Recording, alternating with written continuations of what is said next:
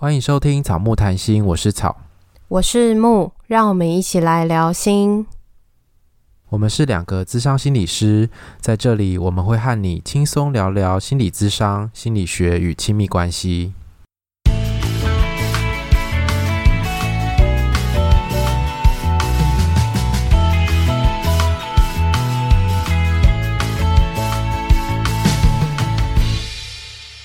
本集音乐由 OU Music 提供。之前曾经有听众跟我们许愿，想要听我们聊爱自己这个主题。那我们今天呢，会跟远流出版合作讨论一本书。我们觉得这本书非常适合谈爱自己的这个主题。书名是《女人，你该好好爱自己》，透过勇敢的自我关怀，活出有力量的丰盛人生。那我们节目最后也会跟大家分享，远流出版要送大家两本书。那至于要回答什么题目，我们就在节目的最后再跟大家做分享。这个作者是克里斯汀涅夫，然后他算是学者，然后也有在做实务工作，所以他基本上写的内容都是从他的研究，还有他实务工作的经验里面，还有他自己个人的故事里面整理出来的。所以我就觉得读的时候我就蛮放心的，因为这个跟我们平常读文献的那种感觉比较像，就是会觉得他是有依据的，然后他写出来的东西基本上可信度是比较高的，我不用再另外。想办法再去核对啊，查证。对对对对对，在这个主题，他其实有讲到说，当朋友遇到困难的时候，其实我们都会调整我们的语气，调整我们的表情，或者是说，我们会收敛一下自己的状态来关心朋友。你可能本来想要告诉他说，当初就跟你说啦，你都不听，可是你可能知道他的状态不对了，你可能会稍微的。压抑一下这句话，或修饰一下这句话。可是，当我们自己遇到一些困难的时候，我们好像比较倾向是批判自己嘛，或者是觉得指责自己自己做不好，或是想要赶快解决问题。可是自己有一些感觉，有一些感受是没有办法停下来安慰自己、支持自己。诶，虽然挫折了，虽然失败了，可是在这个过程中，其实你尽力了，你已经在你的能力里面，你做到最大的努力。我们都会这样鼓励朋友，可是好像很多时候在我们面前的个案不会这样鼓励自己、安慰自己。我觉得在我的工作里面看到的，好像也是很常看到这样的现象。所以他这本书就告诉我们说，自我关怀其实很简单，他其实只需要跟自己成为好朋友。就是当一个人陷入困境，比如说你自己经历一个情绪的低潮啊，或者是你发生很多事情的时候。很多时候，我们都知道，我如果是另外一个人的话，怎么样关心自己？可是，如果是自己要关心自己的时候，就变成有时候会很多的批判啊，或者是指责自己啊、自责，然后觉得自己哪里做不好，一直检讨等等，然后就会更容易陷入低潮里面。所以，其实自我关怀就是当自己的好朋友，就是用你对朋友的方式来对待自己。没错。那我们在讲自我关怀前，我们先跟大家说明一下什么是关怀。关怀它其实是一个援助他人的直觉的反应，主要是提供关注啊、关心，然后想要照顾可能遇到困难或者是挫折的人。它主要是要缓解对方那种受苦，然后觉得很难过、那个不舒服的感觉，是一种态度跟行为。我觉得好像看到别人在受苦、在不舒服、痛苦，然后你自己有感觉的时候，就会有一种。反应会想要替他分担吗？对对对，可以舒缓对方的痛苦，所以我们其实会常常说：“哎，你不要哭啊，没关系，什么之类的。”其实这都是一种想要替对方分担的举动。对，他其实是舍不得看到对方这么的痛苦难受的一种心情。然后他这本书里面呢，他就讲说，其实关怀可以分为两种不同的层面，一种是温柔的自我关怀，那另外一种是勇敢的自我关怀。那温柔的部分是我们会照顾跟滋养自己，那勇敢的部分会是我们会主张自主，然后并且争取自身的权益。也就是一个人在受苦的时候，如果有这两种不同的面向的自我关怀，一方面我们会用比较温柔的方式对待自己，然后另一方面呢，我们又可以产生出勇敢的力量，去为自己争取一些什么，为自己在不公平的处境里面做点什么。因为我觉得它是一个很。很全面的概念，它不是只是从字面上自我关怀的时候，你可能觉得哦，就是关心关注你自己。它其实还有另外一个比较是有能量、有 power 的那一面，主张说，哎，我们可以去做些什么来照顾自己，或者是来争取自己的权益。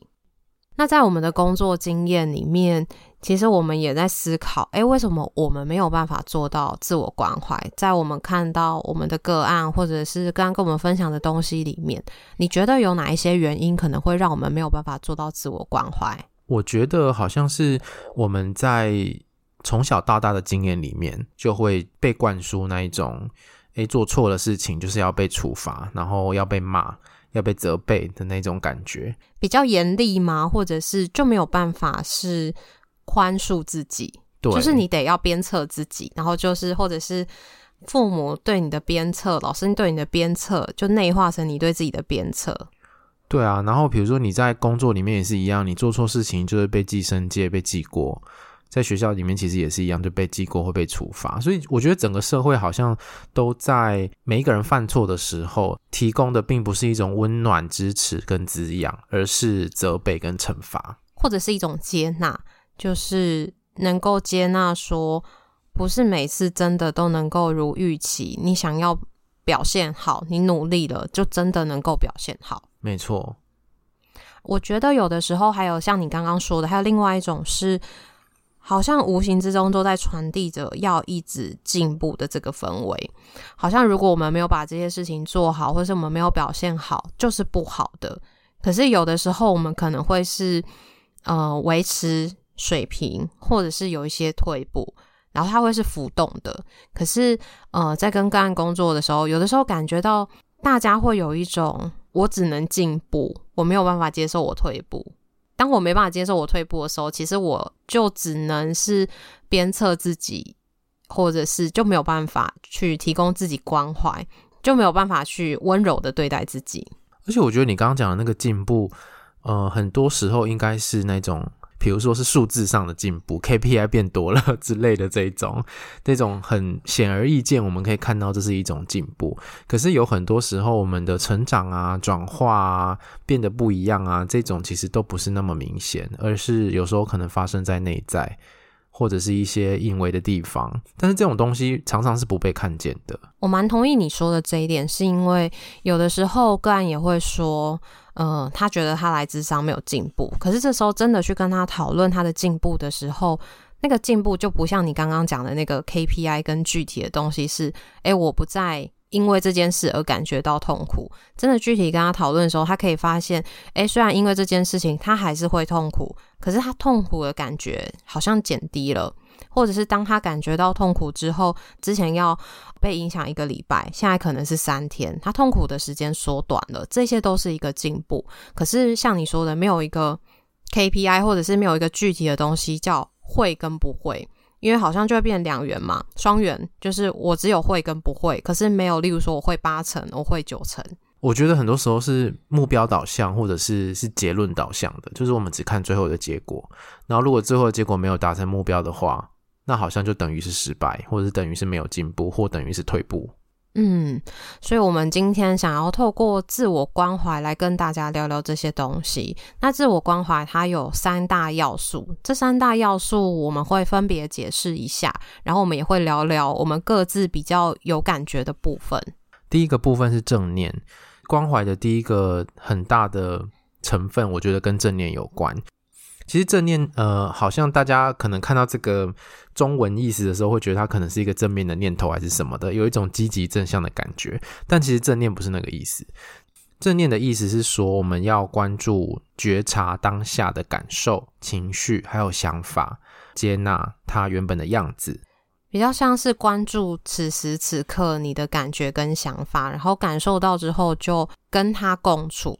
不会是在评价他说：“诶，你怎么可以难过？”当你难过的时候，就是告诉自己：“哦，原来我现在很难过。”不会告诉自己不可以难过，或者是停止难过，甚至评价自己的难过。你怎么这么脆弱？没错，所以他比较像是跳出来观看自己，用一个他者的立场去观看自己现在正在发生的事情。那其实他那个感受有时候是情绪嘛，然后有时候可能是一个想法，然后有时候可能是一种感官上的感受，比如说我现在现在觉得冷，或者是我现在闻到什么味道，这种其实也都是正念会在训练我们怎么样觉察自己当下的状态。因为我觉得很多时候我们。自动化就会跳离现当下的这个状态，就是当你有一个感受的时候，你就会立刻对于你的感受有一些评价或者是看法。嗯，所以它比较像是我现在的想法，我现在感觉到什么。所以有时候我们其实会常常想到一件事情，就飘到别的地方去嘛，所以可能在担心未来的事，或者是在悔恨过去的事。可是正念他想要强调的是，我们怎么样透过这些觉察来。回到当下，就是回到 here and now，此时此刻。对对对，现在以及是这里这样子。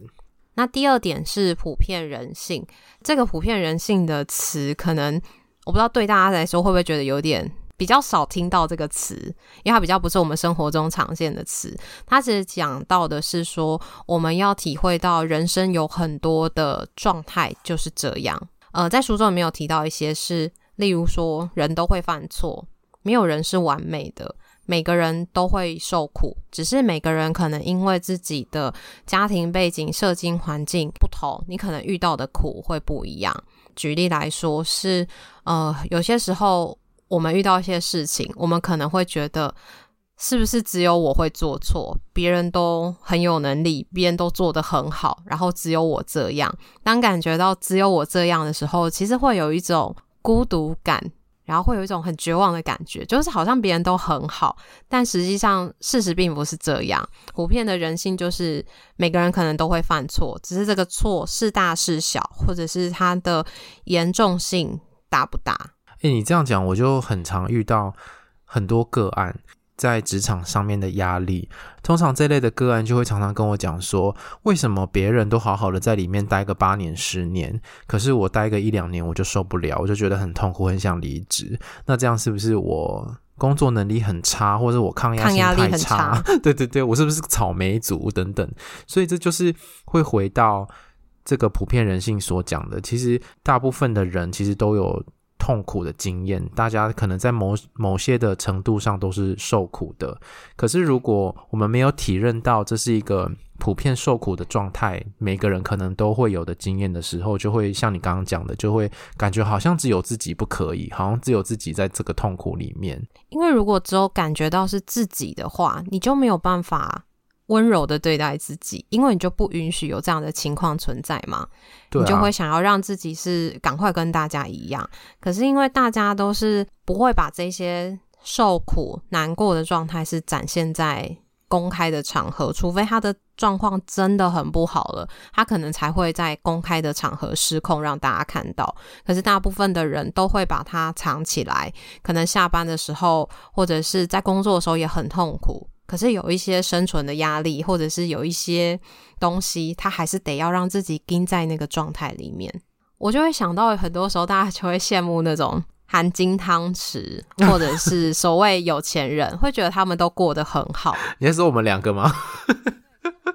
呃，或者是我们透过我们的工作，其实我们知道他们生活中也在受苦，他们遇到的苦其实跟我们的是不太一样的，可是他们也是正在受苦，所以不会是他们很有钱就没有任何的痛苦，其实不是这样的。嗯，我觉得普遍是每一个人其实都是不完美的，然后每一个人都会犯错。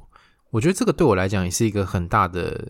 体认呢，就是在年纪比较大之后，你也会看到别人会有犯错不完美的时候啊，自己也会有，所以就觉得不用给自己或是给别人这么大的压力。这个对犯错的容许值是会变高的，而我们可能会用更积极的方式来想说，那下一次遇到相同的状况的时候，可以怎么样避免，而不是纠结在过去犯的那个错，不断的攻击自己。我觉得他很像是怎么样接纳自己，但是同时，其实你是希望自己可以变得更好。自我关怀还不是那种哦，你就允许你自己软烂在这边，其实不是的。它其实主要是一个照顾自己的方式。当你看到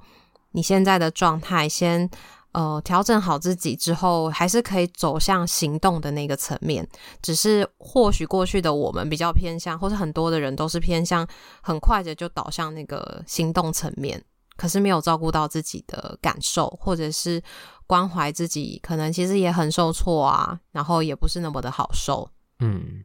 那第三个是仁慈。讲到仁慈的时候，好像会有一种佛教感觉。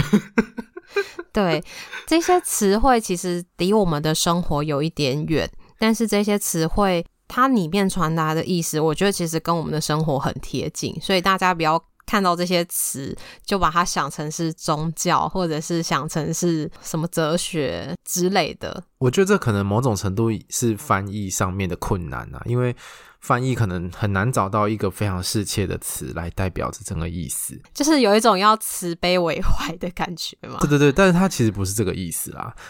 呃，仁慈它讲的是体谅跟接纳自己，然后人都会有一种减缓苦难的欲望。当我们在受苦的时候，我们都想要让自己好受一点嘛。所以当这个时候对自己仁慈的话，其实就是给予自己温暖、支持跟友善的对待。所以讲到对自己的话，其实就像前面一开始讲到的啊，就是把对朋友的方式来对待自己。我们都会告诉朋友说：“你很努力了，我知道你很认真在调整这件事情。”但是把这份仁慈也可以来对自己。作者说，仁慈是自我关怀一个核心的推动力，就是当我们可以对自己的状态有更多的体谅跟接纳，很像是陪伴自己，然后给自己一些支持跟滋养的力量。那这个就是一种对自己仁慈的方式，这就是那个自我关怀里面很重要的一个部分。在这本书中也有一个关于自我关怀的小测验，那我们也来跟大家分享一下我们自己的自我关怀的程度，因为我们之前做之前其实不知道到底自己是不是一个能够自我关怀的人。然后，因为这个题目比较多，大概有十二题，所以我们就不把题目念出来。我们大概会挑个一两题来跟大家聊一聊。如果大家对于这个题目有兴趣的话呢，就都可以在这本书里面找到。那测验的结果我们是怎么样？你是四分嘛，然后我是三点六分。那这个它的总分是五分。就是在书中里面，作者有提到大概几分到几分是普通，然后几分以下是比较低，那几分以下是比较高。那我们两个的分类上应该都算是比较偏高的。木有四分，然后我是三点六分。然后我们在录音之前，我们也讨论了一下，我们就有一种。松了一口气的感觉，就是有一种无形之中的压力。如果心理师的自我关怀分数比较低，只是好像有点说不太过去。对啊，可是这样子我们就没有办法自我关怀啊，就是好像没有办法接纳自己是心理师，但没办法做到自我关怀这件事。对，这就是另外一种层次的没办法自我关怀。对，但是我们在测验的过程中，其实我们都是偏向可以自我关怀的人，然后我们的分数也都很多是蛮像的。哎，我想问你是，当你在当心理师之前啊，你你觉得你的自我关怀分数会这么高吗？其实对我来说，我觉得有一点不可考，是因为我大学就念这个科系，然后我觉得加上年纪也是一个很大的变相，是因为当心理师之前就是那种高中生以前，可是高中生就还在那种很多课业、人际关系、各式各样的痛苦里面，或者是开心里面，我觉得跟现在会有不一样诶。那你呢？我会这样问你，是因为我觉得有一些能力好像是在开始念念心理相关的东西，然后以及当心理师之后，自己也会慢慢的调整。因为我觉得以前应该不会这么的在乎自己的感受，或在乎自己当下的状态。在当了心理师之后，当然因为我们训练的关系，我们必须。要能够觉察自己嘛，然后要能够反思自己目前的当下的状况是什么，然后自己怎么想的情绪体验到什么，所以我就觉得这些训练好像某种程度可以，好像可以把这些东西化成一种习惯，然后我们会用这样的方式来对待自己，所以我就觉得我现在的三点六分应该有蛮多是经过当心理师的训练之后，可能是有成长的。我觉得我以前应该不是这样。那你这样讲完之后，我觉得或许也是在情绪方面，应该也是吧。因为以前可能对于情绪没有这么多的觉察，可能就是难过跟开心，没有办法再去有更多、更深沉或是更细腻的感受。那我们这边有挑了一题，我觉得也可以来聊这个东西。这一题是说，遇到痛苦的事情的时候，我尽可能会用平衡的方式来看待整个情境。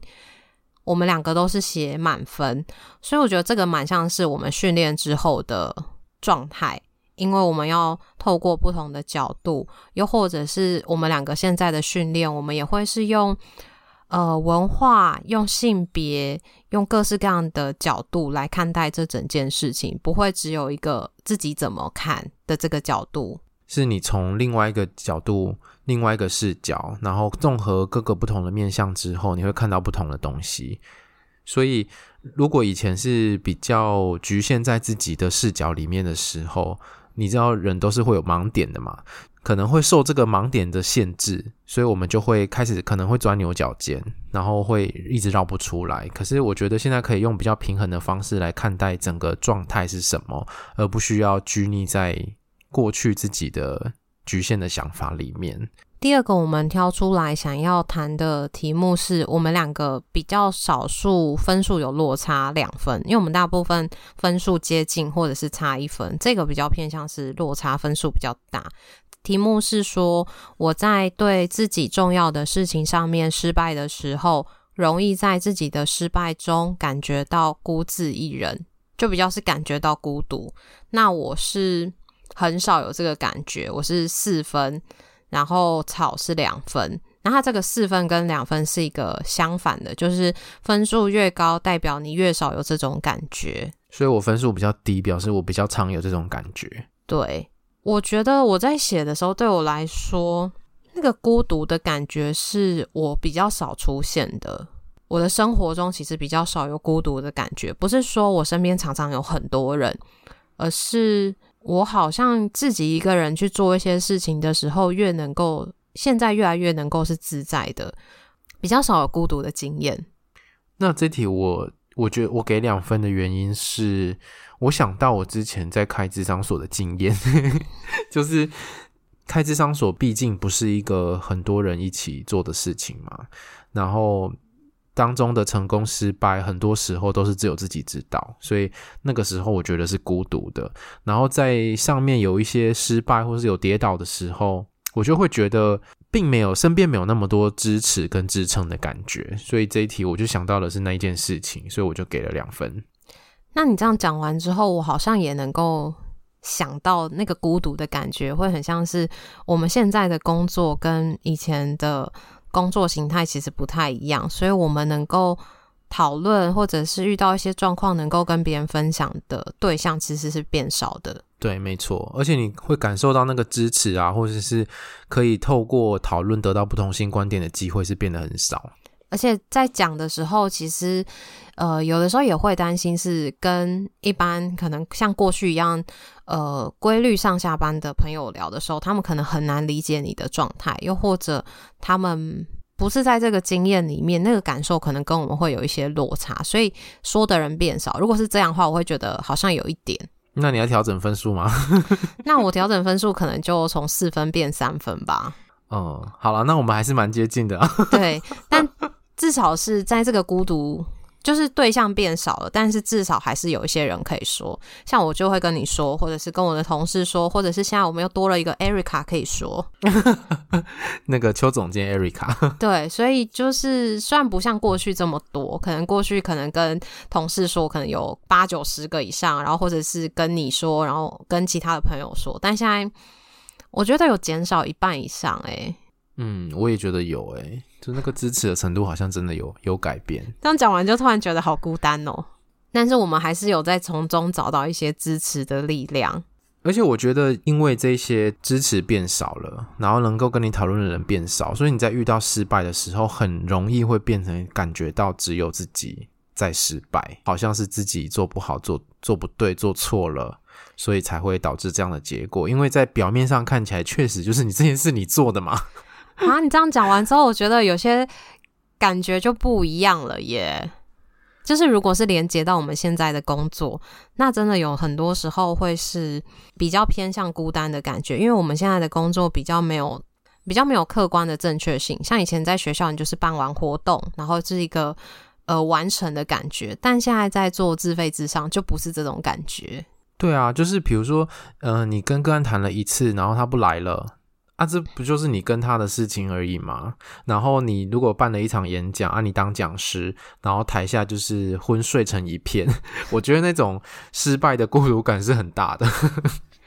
好啦，好虽然是这样子，可以调整分数。对，但我觉得应该我们还是偏向高的。我会觉得我们偏向高的是因为在他前面有一些题目会讲到的是，我们会比较是偏向保持一个平衡，就不会是只有。呃，指责自己，或是不会是只有觉得自己很棒。我们是一个变动的，然后或者是我们会经历一个历程。我们可能一开始会觉得，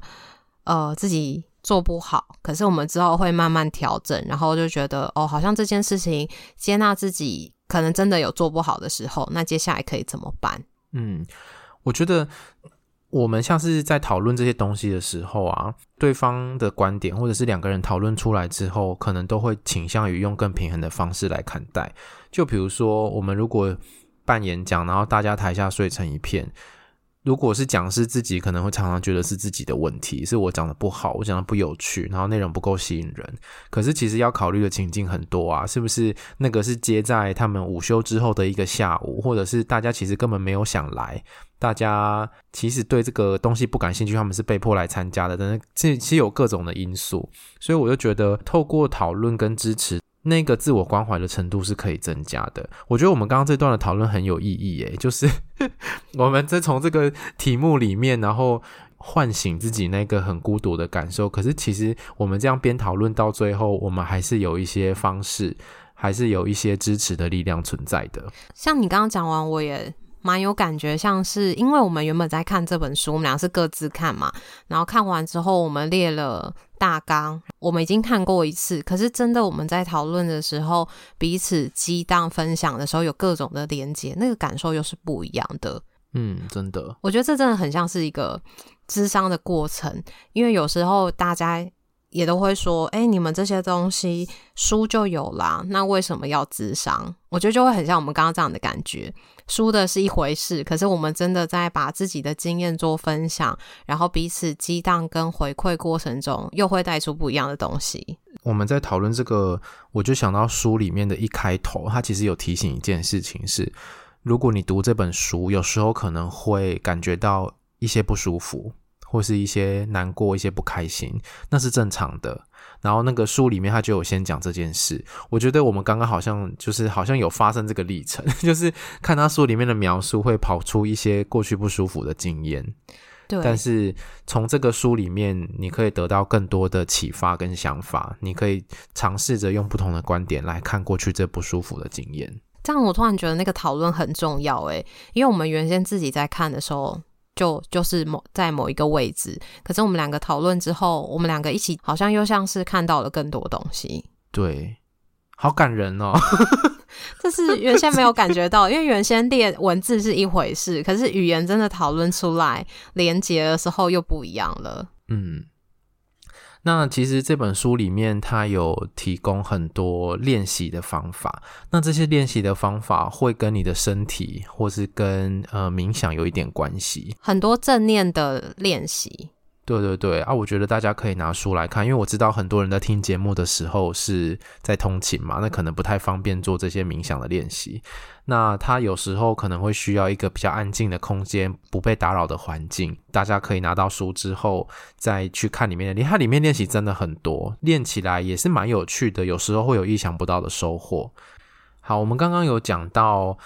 自我关怀其实有分两个部分嘛，那这个作者他其实就把它分为阴柔面跟阳刚面。那阴柔面的部分是用接纳自己的方式与自己同在，那这比较像我们刚刚讲的。另外一个阳刚面是采取行动来减缓痛苦，也就是说，我们有时候在一个不平等或者是一个。你知道你正在接受不合理的对待的时候，那这个阳刚面的自我关怀就是帮助你找到你的力量，然后采取行动，确实的来改变这个不公平或不正义的环境，让自己不用再继续受苦下去。那这本书很有趣是，它其实跟性别的议题是融合在一起的，就是因为这个书比较是写给女性看的嘛，就是它书名就是取作“女人，你该好好爱自己”嘛，所以它的主要的 TA 其实是女性。那因为女性在社会里面确实在很多的时候是受到不公平、不平等的待遇，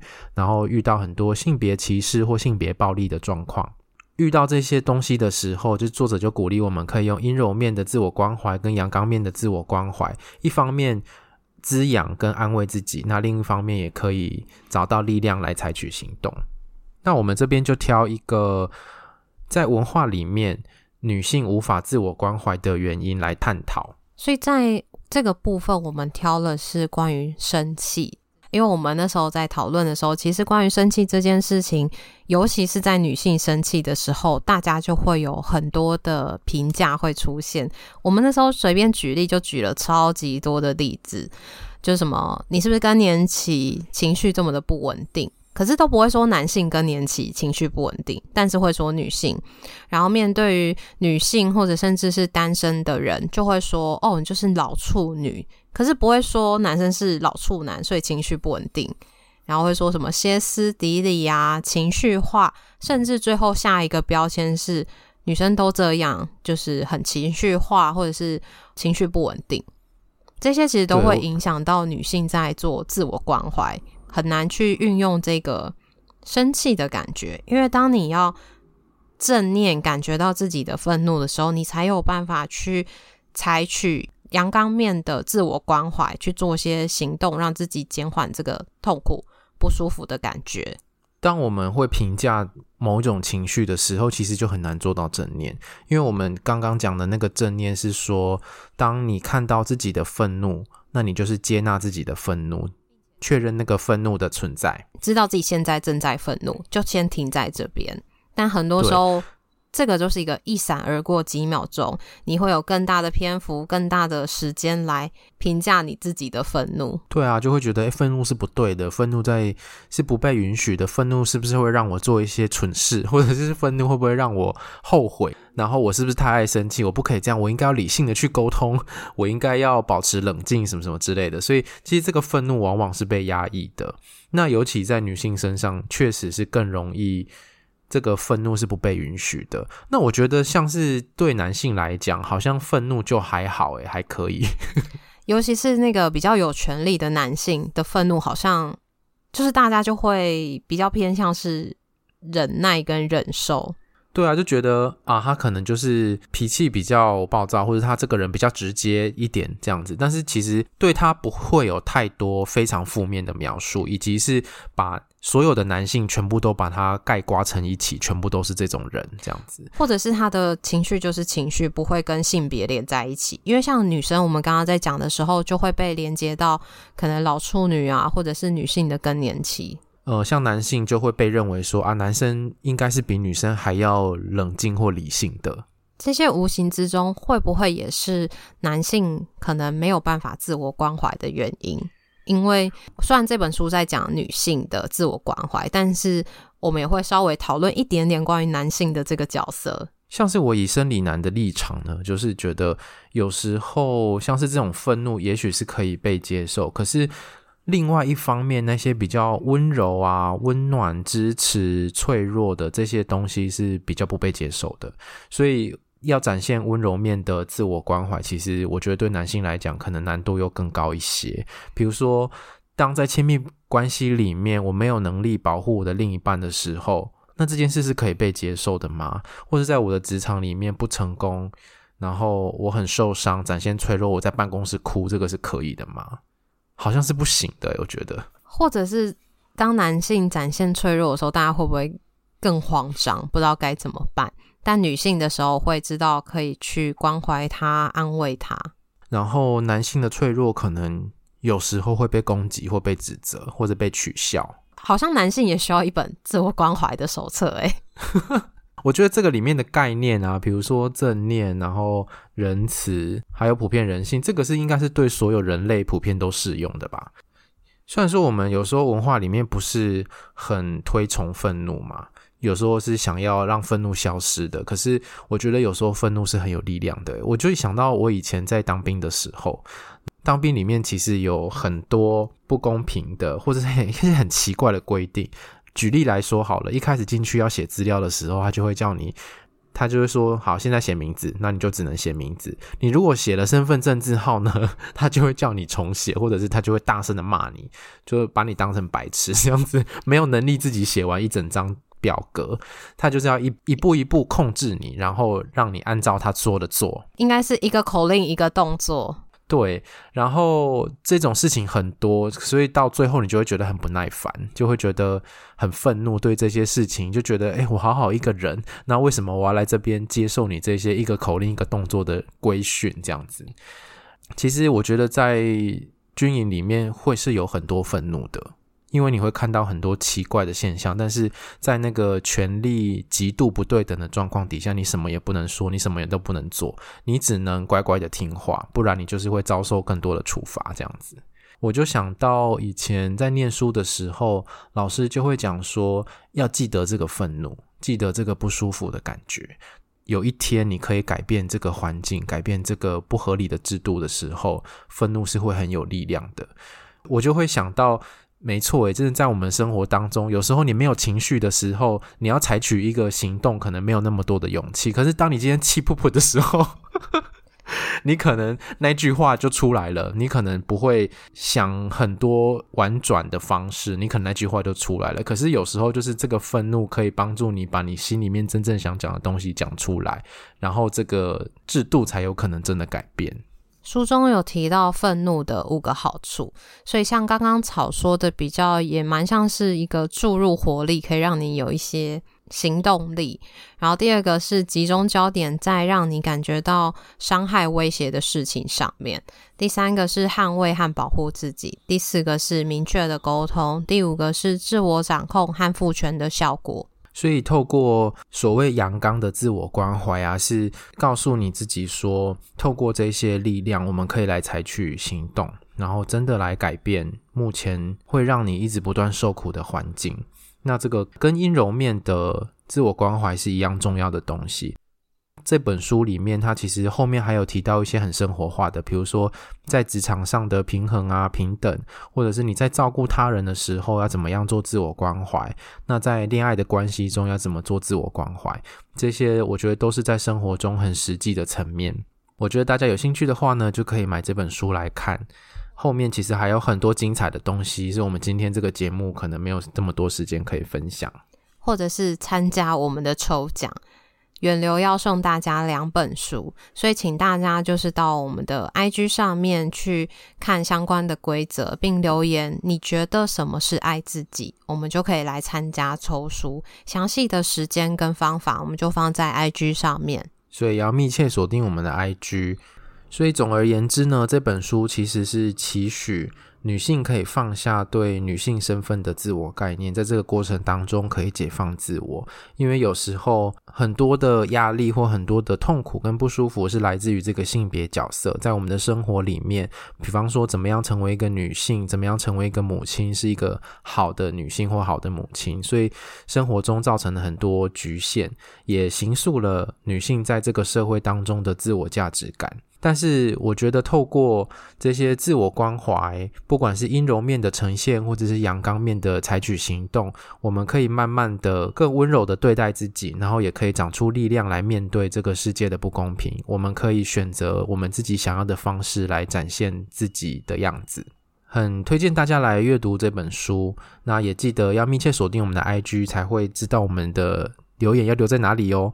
那如果你喜欢我们节目的话，请记得到 Apple Podcast 给我们留言跟五颗星。那现在 Spotify 也可以评分，Firstory 也可以留言，所以也欢迎你们到不同的平台给我们回馈，也欢迎来追踪我们的 IG 跟 FB 粉专，我们都会在上面跟大家互动哦。IG 的个人档案可以点选连接找到抖内的方式，欢迎大家施肥让草木茁壮，我们之后见，拜拜，拜拜。